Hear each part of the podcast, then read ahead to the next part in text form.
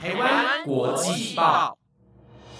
，The Taiwan Times 制作播出，值得您关注的国际新闻节目。欢迎收听台湾国际报，我是敏珍，马上带您关心今天八月二号的国际新闻节目。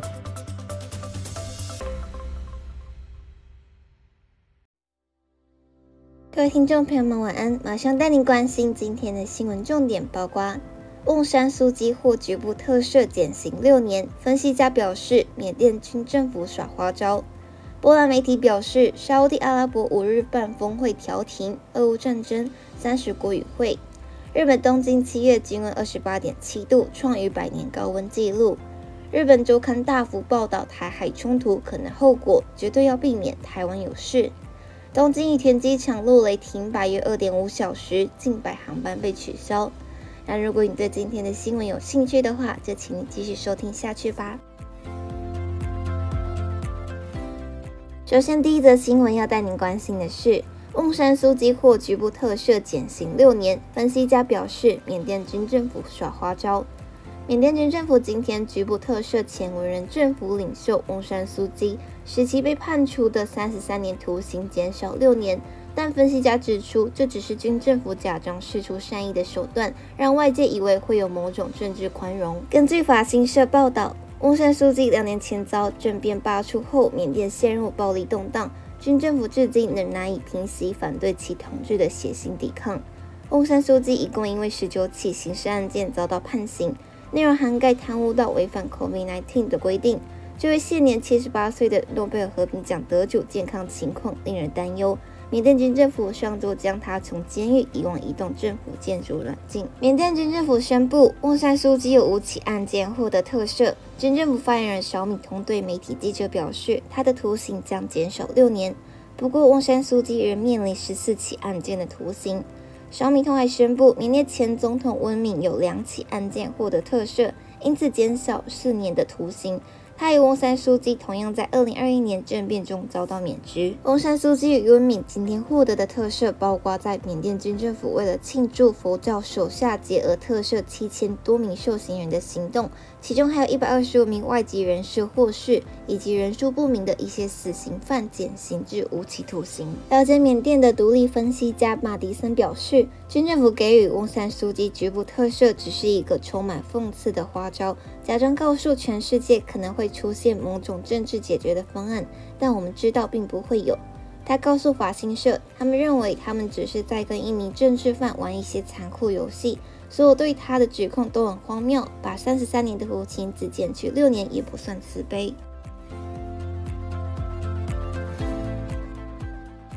接下来下一则新闻带您关心的是，波兰媒体表示，沙地阿拉伯五日办峰会调停俄乌战争，三十国与会。沙地阿拉伯将在八月五号为俄乌战争举办极大峰会，广邀全球约三十个国家的代表参与讨论。波兰新闻网站报道，俄乌战争冲突将有可能在峰会中有所突破。根据波兰新闻网站的报道，俄罗斯和乌克兰之间有冲突，可能即将有所突破。索比埃斯基研究所专家拉多斯瓦夫皮尔接受大 P 访问时表示。他预计，沙地阿拉伯将在未来几天内主持和平的谈判。沙国有能力将西方和中国和俄罗斯的利益结合起来。沙国其实早在去年四月初即表明有意愿在俄罗斯和乌克兰之间进行调解。报道国际问题的记者亚罗斯瓦夫科奇谢斯基常驻中东。他在接受大 P 访问时表示，沙国是有影响力的国家，该国并未参与战争，且与各方都有联络。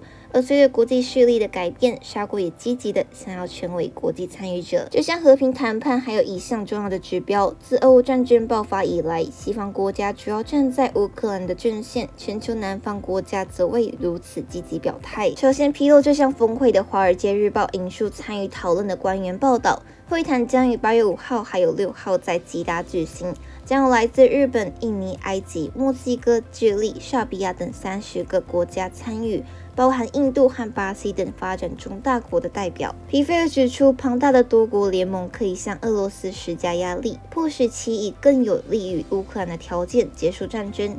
据美联社的报道，俄罗斯尚未收到峰会的邀请。美联社援引一位未透露姓名的官员表示，预计美国总统拜登政府的一名高阶官员也将参与这次的峰会。波兰外交部副部长帕维尔亚布隆斯基在接受大批访问时表示，波兰会参加和平的谈判，并会及时告知详情。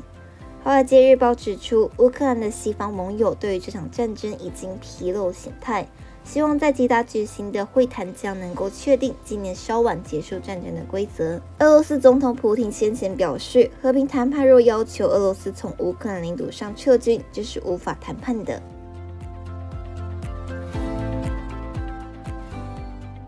接下来带你关心的下一则新闻是，日本东京七月均温二十八点七度，创逾百年高温纪录。日本气象厅今天表示，东京市区七月平均气温高达摄氏二十八点七度，创一八七五年开始统计以来最高温纪录，成为统计史上最热的七月。日本电视台报道，气象厅表示，日本七月由于易受暖空气笼罩影响，月均温高达二十八点七度，超越二零零四年所创下的二十八点五度纪录，创一八七五年统计以来新高。此外，神奈川县横滨市七月平均气温也高达二十八点二度。日本全境一百五十三个观测点有二十五处创新高。从各个地区来看，北日本也创下一九四六年开始统计以来的七月最高温纪录。接下来，下一则新闻带您关心的是，日本周刊大幅报道台海冲突可能后果，绝对要避免台湾有事。就在外界关注台湾有序的情况下，日本东洋经济周刊最新一期内容针对台湾风险进行大篇报道讨论。专题报道内容提到，日本民间智库日前举行一场针对台湾有序的兵棋推演，在推演中担任首相一职的前防卫大臣小野寺五点，并未批准防卫省方面提出的武力攻击预测事态，理由之一是考虑到约有十万名日本人现居中国。避免将中国视为敌国，造成日本人陷入危险，必须争取时间撤离十万名日本人。日本部分企业已对台湾有事做好撤离派驻台湾人员的准备，但没有日本企业对撤离派驻中国人员预做准备。大多数企业就算有讨论到这个问题，也马上就得到现实上做不到的结论。充其量就是给派驻中国人员一张效期一年的尚未规划机票。作为世界工厂的中国，对日本企业来说是重要的生产基础。虽然目前投资仍处于高水准，但定位上已逐渐下降。对日本来说，台湾有事是绝对要避免发生的情况。并不包含在中国在内的东亚地区的供应链一旦遭到破坏，其严重打击难以估算。报道中提到，台湾北部七月二十四号举行的万安防空演习，向日本读者介绍何谓台湾有事，即一旦发生台湾有事，日本又该怎么处理。甚至还采访替川和平基金会主任研究员山本胜也。预想中共可能会有的攻台策略。报道专访台湾中央研究院社会学研究所研究员吴建明谈中有因素以及台湾如何对抗。吴建明说，台湾跟其他国家因应中国因素最大的不同之处，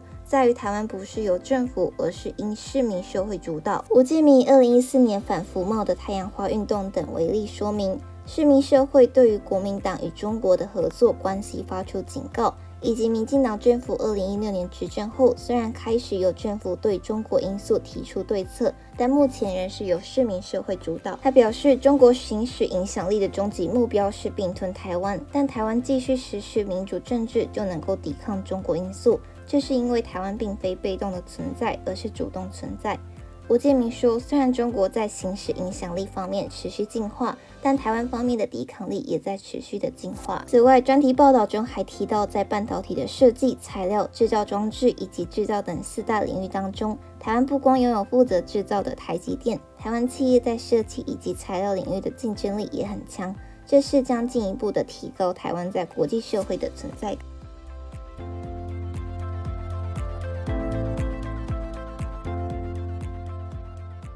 接下来带您关心的最后一则新闻是：东京羽田机场落雷停摆约二点五小时，近百航班被取消。日本东京羽田机场今天受到关东地方相继下降雷雨的影响，一度暂停起降航班、引导等地勤作业。造成日本两大航空公司已取消近百个航班。根据日本电视台的报道，截至下午五点三十分，全日空已取消四十个航班，日本航空取消五十五个航班。接下来航班取消数量可能会增加。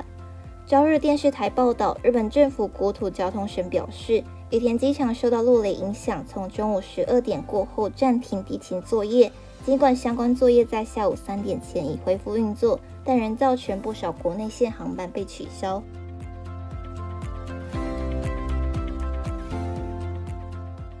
以上就是今天的台湾国际报新闻内容，由了台湾餐饮制作播出。如果任何的想法，都欢迎在 Apple Podcast 或者是 IG 私讯我们哦。感谢大家的收听，我们下次见。